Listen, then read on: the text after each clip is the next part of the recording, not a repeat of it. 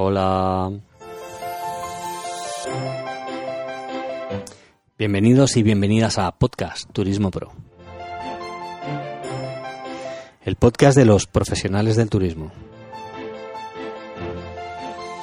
En este episodio vamos a disfrutar del turismo, como siempre, vamos a disfrutar del mundo, de los éxitos, de las ilusiones, de los proyectos.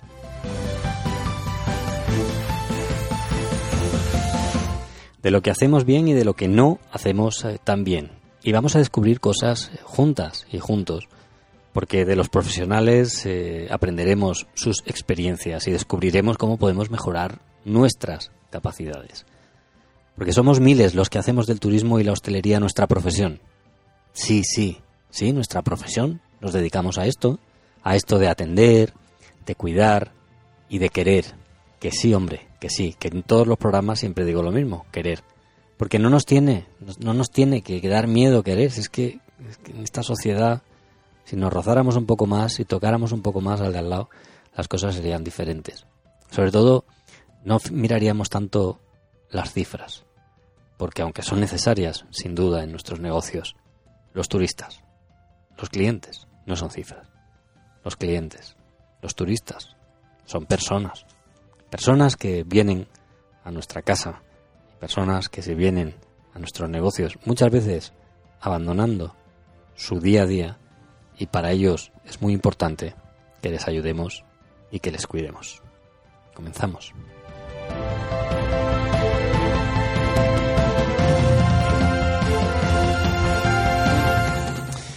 Este episodio es posible gracias a alexfo.com, organizador profesional de eventos, comunicación, productora audiovisual especializada en la grabación multicámara y en la fotografía al instante para todos eh, tus eventos. Siempre, por supuesto, con unos precios competitivos. Gracias a Alexfo por seguir confiando en Podcast Turismo Pro.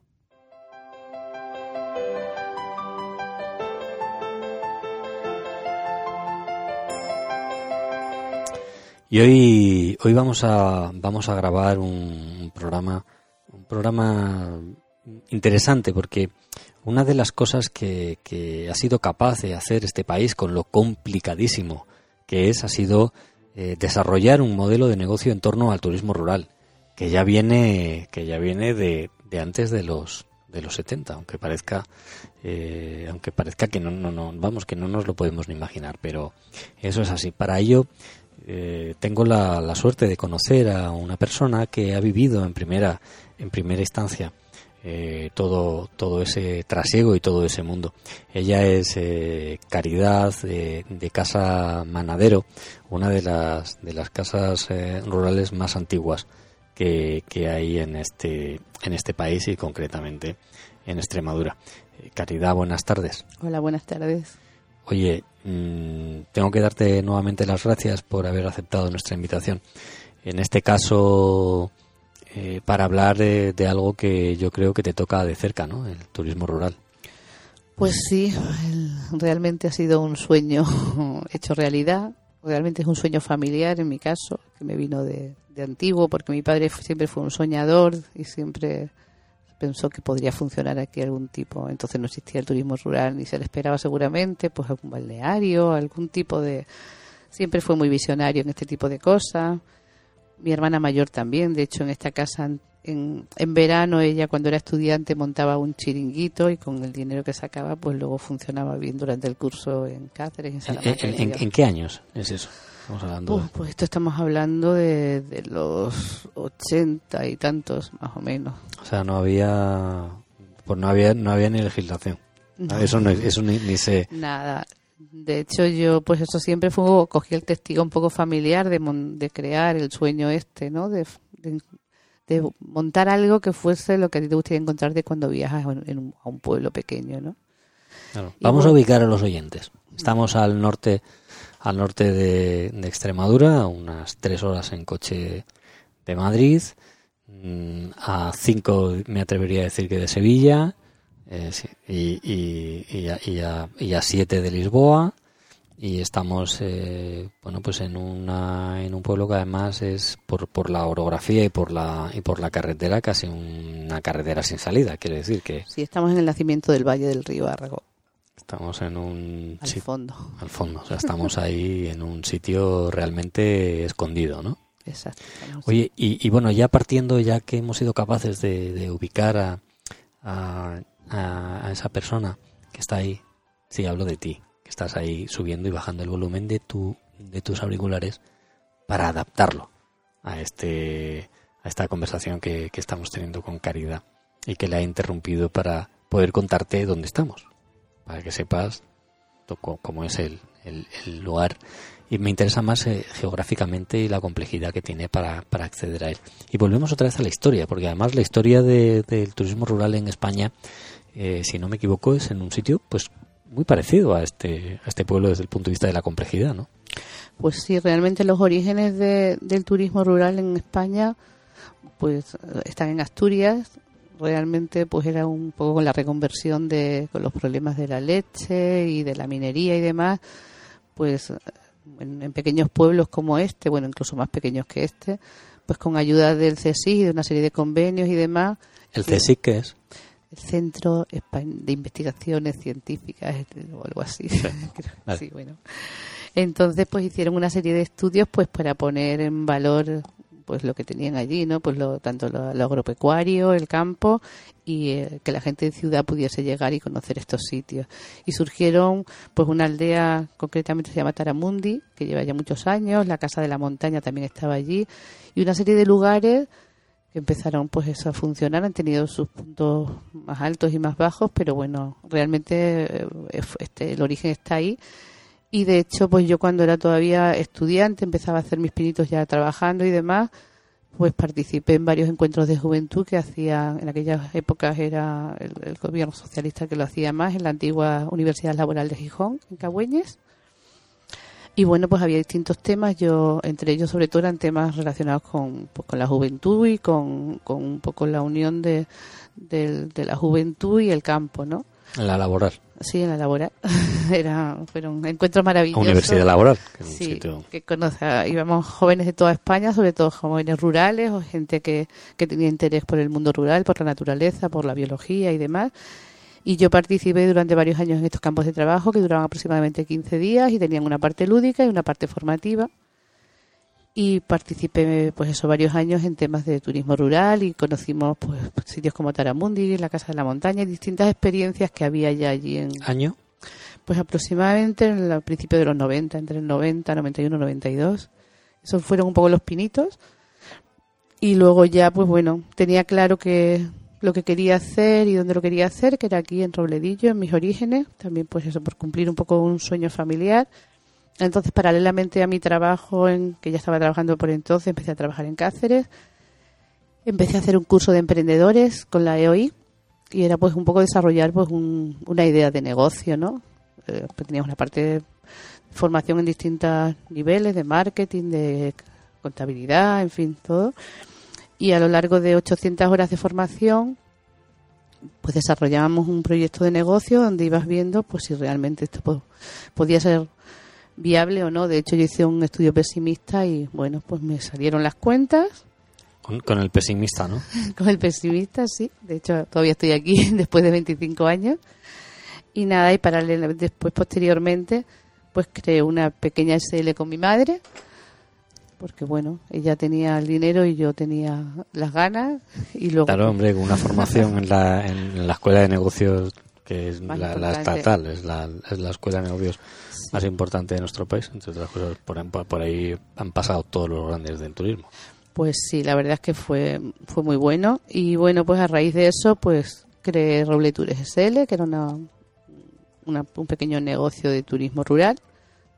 Y bueno, después de 25 años, pues sigue siendo tan polivalente como antes, ha ido adaptando un poco a todo esto. Ahora mismo ya estoy más como autónoma porque mi madre se bajó del carro, ya tiene su edad y ya se bajó del carro hace unos años. Pero bueno, la verdad es que, bueno, que, fue una experiencia bonita. Los primeros años tuve que compatibilizar, seguir trabajando en Cáceres y... Vamos a hablar de eso, de cómo, cómo, se, cómo, se, cómo, se origina, o sea, cómo es el origen realmente de, un negocio de turismo rural, porque yo creo que no, que no, que no debe ser muy diferente el comienzo hoy que, que el comienzo de entonces. Bueno, entonces sí, a ver, por una parte yo tenía mi sueño, pero no existía legislación en Extremadura, no había nada. Yo recuerdo haber ido al Servicio Territorial de Transportes, Turismo y Telecomunicaciones en Cáceres. Que era como se llamaba entonces. Se llamaba entonces, que yo recuerdo que yo iba allí a buscar las tarjetas de transportes de la furgoneta de mi padre. Madre mía, suena, eso suena franquista. Sí, sí, sí. Y me acuerdo que pues bueno, que pregunté y demás, porque ya se empezaba a hablar un poco esto de turismo, yo había hecho ya mis cursos y demás, y me acuerdo que me dieron una fotocopia de bastante mala calidad de unas ayudas que daban a nivel nacional de Tour España para eran como un plan estatal para de cuatro años. Y yo fui tirando del hilo y demás también con la ayuda de la EOI que siguen asesorándote. Y bueno pues pedí una ayuda y bueno en principio pues era una loca no porque en un pueblo chico como este que había todavía restos de, de todavía había alguna cabra por aquí con olor a cabra que iba a venir. Y bueno yo empecé con mi proyecto y y bueno, tú duró, la obra duró un año y pico y demás. Incluso en aquella época tuvimos la suerte de que eso, de que se creía más en el turismo y en el desarrollo rural y había consejería de desarrollo rural. En mis orígenes estuvo Eduardo Alvarado, alguna persona a la que le tengo mucho cariño porque realmente era una persona que se implicó mucho en, echarnos una mano. Era el, el director, bueno, en ese caso él fue el consejero de turismo que tuvimos y bueno, pues aunque yo mis ayudas fueron a nivel nacional. Una, y no más Santo Tomás, porque nos lo quitaron turismo. Exacto, lo y ya, y ya nunca más. Y eso, que, y eso que, que es uno de los pilares económicos de la región, pero. Sí, somos un sector estratégico, pero no sabemos en la teoría solamente. Yo desde aquí reivindico una consejería única y exclusivamente de turismo, sin, por supuesto, sin, sin menospreciar el trabajo que se está haciendo ahora mismo por, por esta consejería, pero entiendo que es necesaria una consejería única y exclusivamente de turismo si realmente queremos con, queremos desarrollar este negocio. Es imprescindible. En aquella época, por ejemplo, aquí en mi comarca ya había, estaban empezando con, con los proyectos líderes de la Unión Europea, pero por ejemplo el, líder 1, que, que, ya estaba aquí en Sierra de Gata, solo cogía la parte la parte eh, pegada a Portugal, entonces nosotros no entrábamos.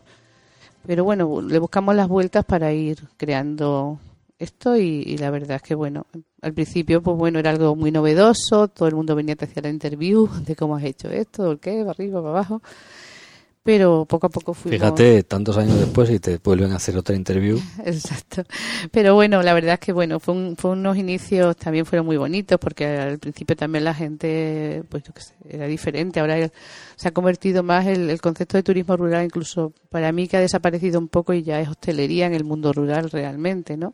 La gente viene, quiere tenerlo todo, quiere tener una buena conexión a Internet, quiere TPV para pagar con tarjetas, quiere, quiere, quiere, lo queremos todo. Mm. Y ya, pues bueno, está muy bien que estés en un pueblo, pero me da igual. Hombre, no existían las redes sociales.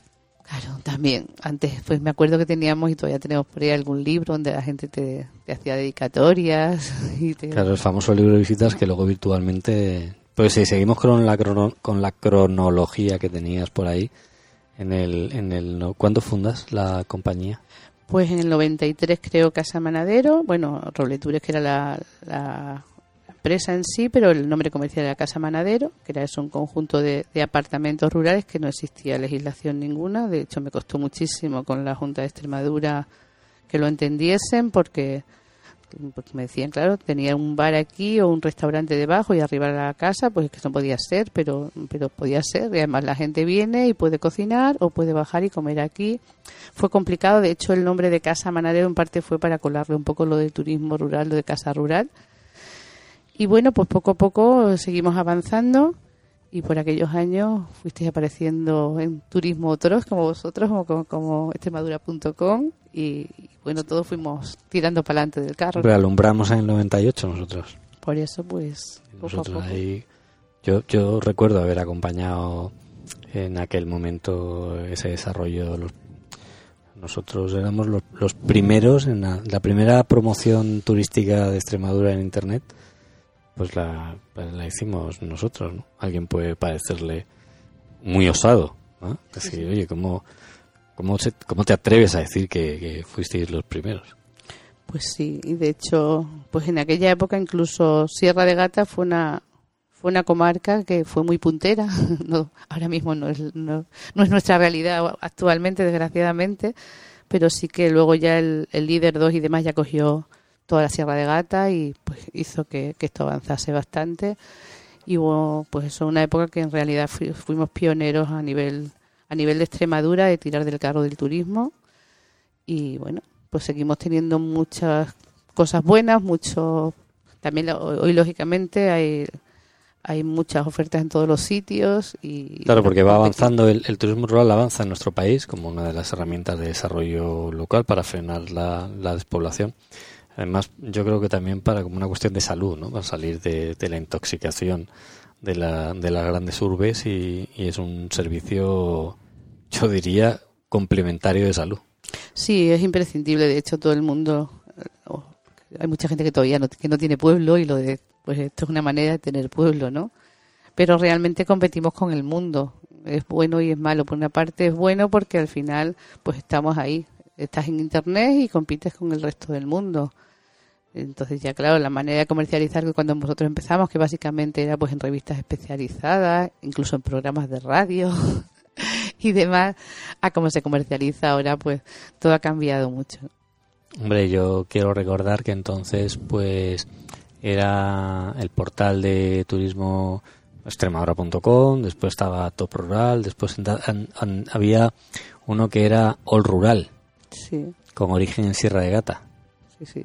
Que era, era eh, increíble, ¿no? Decías como un loco desde la Sierra de Gata eh, se anunciaban casas de todo el mundo. Sí, sí, sí. Porque el turismo rural, aunque nosotros lo hemos conocido en las fechas en, los que, en lo que lo hemos conocido, pero en Europa había su estilo y su, y su forma, pero, pero ya el, el turismo rural ya, ya existía en, en ese momento. Sí, la verdad es que, que todo ha evolucionado muchísimo, ha cambiado muchísimo, claro.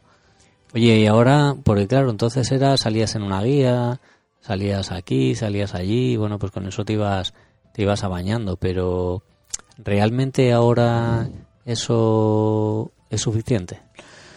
No, ahora tienes que trabajar en, pues, bueno, imprescindible estar en Booking con sus puntos buenos y sus puntos malos, porque bueno, ya, pues eso, por una parte para el cliente final el tratamiento realmente es un alojamiento, aunque esté en el mundo rural, pero buscan alojamientos y pues uno de los portales a nivel mundial más importantes y más fáciles y que mejor más, más le facilita al cliente y la rapidez y demás, pues esto es Booking y bueno, pues sigue siendo aparte que portales tan importantes como Todo Rural pues ha desaparecido porque se lo ha comido uno más grande a nivel internacional, Hamanway. Y, y bueno, pues estás en muchos sitios, trabajamos bonos regalos, son mil opciones. Ahora mismo tienes que tener abiertas todas las opciones posibles porque son tantos los, los clientes te pueden entrar desde cualquier sitio, ¿no? Oye, y mm, Booking, ¿no? el, bendito o el maldito Booking, porque yo a mí hay una cosa que me sorprende y es que resulta que el que se ha preocupado de tener la cartera de clientes es criticado por el que quiere los clientes gratis. ¿Cómo es esto? Pues sí. El tema está en que ahora mismo, pues bueno, a ver, todavía hay gente que sí que te ve en Booking y luego te llama y, y consigues vendérselo un poco más atractivo, le regalas el desayuno, alguna cosa, se lo, incluso lo quitas a Booking, ¿no? Pero por otra parte, pues bueno, hay, hay mucha gente que lo tiene todo puesto ahí y al final tienen una capacidad tan grande de llegar que hay sitios que tienes que estar, lo que pasa que bueno, yo por ejemplo intento pues tener unos porcentajes muy bajos, de que me sirvan más como, como una promoción más, que le pago una comisión, pero realmente pues le cierro puentes, le cierro determinadas fechas porque realmente no es interesante tenerlo pero tienes que estar. Tienen que ver. Claro, porque además yo creo que, o sea, el, estamos hablando, yo siempre lo repito en todos los programas que hacemos, ¿no? Esto se llama Podcast Turismo Pro. Pro es de profesional. Cuando uno tiene una casa rural tiene que tener un plan de comercialización, un plan de inversión, un plan de amortización y tiene que saber cuáles son sus canales de distribución. O sea, cuando alguien vende queso, pues sabe que tiene que, tener su queso en las, en las neveras de o grandes superficies o tiendas especializadas tiene que tener su, su, su, plan de estratégico para llegar, ¿no? Entonces, en el ámbito del turismo y más hoy están los canales súper definidos. Sí, sí.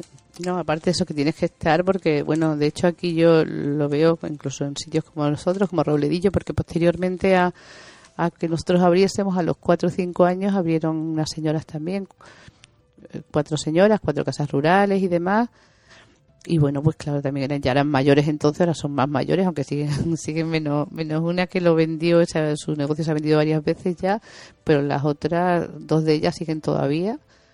Pero claro, al final o te adaptas a los tiempos o te quedas ahí. Siempre vas a tener clientes fieles, pero con la fidelidad es compleja de mantener porque hay tantas opciones abiertas que todos al final pues queremos hacer cambios y ver cosas diferentes, ¿no? Pero claro, hay muchos, con, sobre todo los cambios que trajo Internet, pues hay mucha gente que se quedó por ahí colgada, pues porque al final es muy complicado estar en redes sociales, estar en tantos sitios, porque ahora mismo pues un poco esclavo estar y tener actualizado todo y continuamente están cambiando y saliendo nuevos programas y es muy complejo sobre todo para pues eso porque los pequeños pues somos un poco todo no y, no puedes estar en todas partes entonces es complejo pero tienes a la vez pues bueno tienes que poner un poco los huevos en distintas cestas por si acaso vienen. Y se es consciente ya de que de que igual que uno llama a un fontanero para arreglar el, el, eh, grifo o a un cristalero para que le cambie el cristal mmm, tiene que llamar a un experto en redes sociales para que realmente le, gestione esa parte en mayor o en menor medida? Pues yo ahí es que siempre, desgraciadamente el, problema de Internet que yo siempre he visto es que, que, también había hay mucho aficionado, ¿no? Que te, que te cobra como un profesional pero no te está dando esa profesionalidad. El resultado. claro. Entonces pues es, es complejo porque tú vas a un taller y tienes claro pues que te van a arreglar el coche, te van a cambiar la rueda, te van a cambiar... Pero muchas veces aquí no, está, no es tan fácil y sobre todo porque, no, hay, no hay mucha seriedad y como hay mucho desconocimiento por parte de... Sí, pues yo, yo, a ver... El cliente, en este caso el tuyo, ¿no? Exacto, tienes un negocio y tienes, son muchas áreas las que controlas, ¿no? Y tienes, tienes claro que pues que el asesor eh, laboral te hace tal cosa, el fiscal te hace tal cosa. Pero en temas de Internet no siempre es tan fácil gestionar y sobre todo porque porque detrás hay en muchos casos tú no estás viendo al profesional, sino que está en sabe Dios dónde y no está nada claro. Y luego a la vez pues no estás vendiendo un producto cerrado, sino que muchas veces estás vendiendo algo que es difícil que alguien que no lo conoce lo transmita o eh, no sé, porque son cosas como muy personalizadas, no muy pequeñas y entonces no es fácil. ¿Es diferente el cliente del, del hotel que el cliente de la casa rural? ¿Tú crees?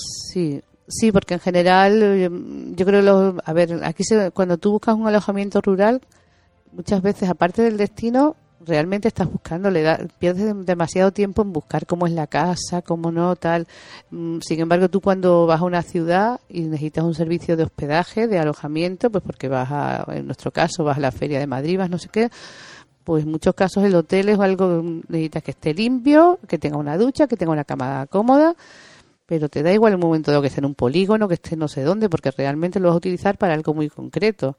Sin embargo, un alojamiento rural, mucha de la gente pasa mucho tiempo en la casa, sobre todo cuando vienen es una casa rural, que es un alojamiento que es para compartir en familia o con amigos, entonces dedicas mucho tiempo a ver las características del sitio, del lugar. Entonces no, no, no es lo mismo, no tiene nada que ver. De hecho, en un hotel normal, pues de cualquier tipo, en muchos casos el recepcionista ni te mira la cara cuando te está haciendo la recepción y sin embargo aquí pues llega y toda la dedicación, todo es muy personalizado, ¿no? Para bien y para mal. También el nivel de exigencia del cliente final en turismo es mucho mayor, en turismo rural yo creo es mucho mayor que en un turismo de ciudad. Además es un poco más complicado, ¿no? Porque al ser casa, pues no es lo mismo limpiar una habitación de hotel. Desde aquí reivindico la, la, la posición de las Kellys, ¿no? Que tienen ahí una, una situación complicada donde te pagan un euro por limpiar una habitación. ¿Tú qué opinas de eso? Pues aquí, aquí nada tiene que ver. De hecho, los tiempos que dedicamos a, la limpieza también son, son muy diferentes porque bueno, aquí no hay empresas de trabajo temporal, no hay, no hay nada de todo esto. No, es, es muy diferente a, la hostelería tradicional todavía, sigue siendo muy diferente, porque la, la gente busca otro tipo de, de, cosas, ¿no? Y dedican mucho tiempo eso a las características de la casa, el pueblo, y yo me acuerdo, ahora no, pero en los inicios, que mucha gente llegaba y decía, que venimos a hacer turismo rural. Y yo decía, madre mía, estos señores, ¿qué querrán que les haga? Claro, tú le das, pues... Claro. Oiga, hágame usted turismo rural. Claro, Como yo- el que dice, vengo a que me den un masaje. Exacto, pues era un poco así, ¿no? Y pues nada, le plantabas el mapita, le dabas opciones de pues visitas culturales, gastronómicas, no sé. Claro, porque no había internet, no existía. Claro, y entonces pues, sobre mapa te movías y demás, pero que mucha gente, pues de repente es que no hay tiendas, es que no, claro, porque había O gente. sea, que no- internet eclosiona de verdad, de verdad, de verdad del 2000 algo en adelante. Sí, no hace tanto tiempo. No hace, o sea, quiero decir, cuando hablo de la, de la eclosión significa que ya es un commodity que está prácticamente en todas las casas. En aquel momento no, estaba en espacios profesionales. Yo recuerdo la complejidad, aquellos modem que metían tanto ruido. Y, y, y, y, bueno, no sé, es, es que es muy importante recordar. Yo por eso he querido eh, comenzar el programa contigo. Yo agradezco que nos hayas hecho ese repaso. Yo no había, fíjate, nos conocemos desde hace tanto tiempo y yo no sabía que, que efectivamente tú habías pasado por ahí. Parece que esto, estamos en una vida donde, donde ha sido un like y estaba la casa ya. Sí, sí, no. Like y aparece, y aparece caridad. Entonces, oye, pues, eh, pues, eh, ¿qué más me puedes contar? Dame más cosas. Pues nada, que tengo un, un nuevo proyecto, a pesar de todo, llevo años. Ese no me lo cuentes, ¿no? Porque ya vendría que me lo cuentes otro día. Vale, Y me hables solo de eso. Cuéntame, ¿y, qué, y qué- cómo ha ido cambiando el turismo rural? sí, ha ido cambiando mucho el, el tipo de cliente y todo. no sé. También es verdad que ahora hay mucha información, entonces normalmente los clientes vienen, vienen mucho más preparados. ¿Vale? Entonces, porque todo está en internet, entonces el que quiere prepararse el viaje, pues ya sabe dónde viene, qué puede encontrarse. Entonces todo es mucho más, por una parte es más fácil ahora, ¿no? Porque porque todo está en internet para bien y para mal. Claro, entonces ellos ya saben qué, qué, qué- Sí. qué alimentos hay cerca, qué sitios hay cerca, qué referencias tienen cerca, cómo o sea, lo- Sí. se lo han empollado en casa. Sí, exactamente, saben dónde pueden comer, tienen ya pueden tener reservas de actividades, en fin, hay, hay mil opciones abiertas, entonces normalmente ya es un, cli- en general la gente viene mucho más preparada. Y la gente ya, la- ¿tú notas que el cliente rural que tú tienes ahora es un cliente que ya tiene otras experiencias? Sí, la mayoría de la gente. Primero porque todo el mundo, ¿no? Todos viajamos ahora a lo largo del año en, varias, en distintas ocasiones a distintos lugares y hay mucha gente que repite, pero hay mucha gente que ha estado en otros sitios. O sea, podemos hablar ya de cliente veterano en el mundo rural. Sí, yo creo que es, muy raro ya encontrarse alguien que por primera vez sale a hacer turismo rural. Normalmente todo el mundo ha salido esto, pues bien en pareja, bien con amigos, bien O sea, que aquellos familia. magníficos momentos donde venía la gente diciendo, vengo a hacer turismo rural. Sí, eso ya desapareció. Siéntese. Eso ha desaparecido ya, ¿no? Sí, sí, ya, ya es muy raro que alguien venga así. Sí. Bueno, Y- todavía hay gente la, mayor. la esencia sigue siendo la misma, la gente sigue buscando lo mismo.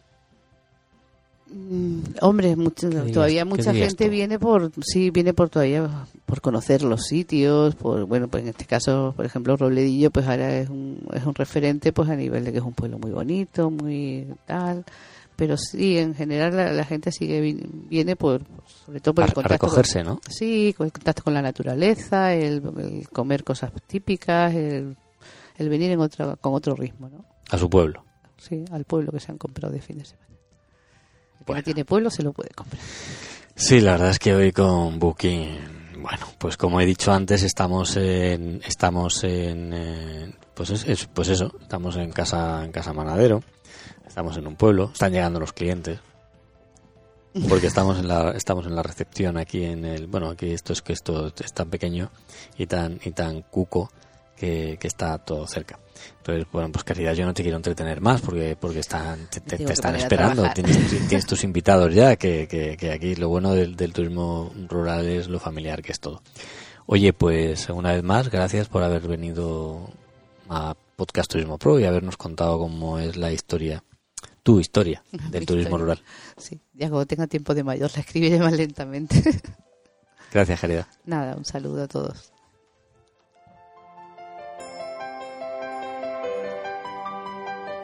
Fíjate qué interesante es cuando alguien te cuenta su vida, ¿no? Cuando alguien, eh, esto es súper real, o sea, los ruidos que estáis escuchando de fondo son los clientes que acaban de llegar y están sorprendidos porque se han encontrado aquí con los micrófonos encima de la mesa y estamos haciendo, estamos haciendo el programa. Eh, qué guay, qué bien me lo paso.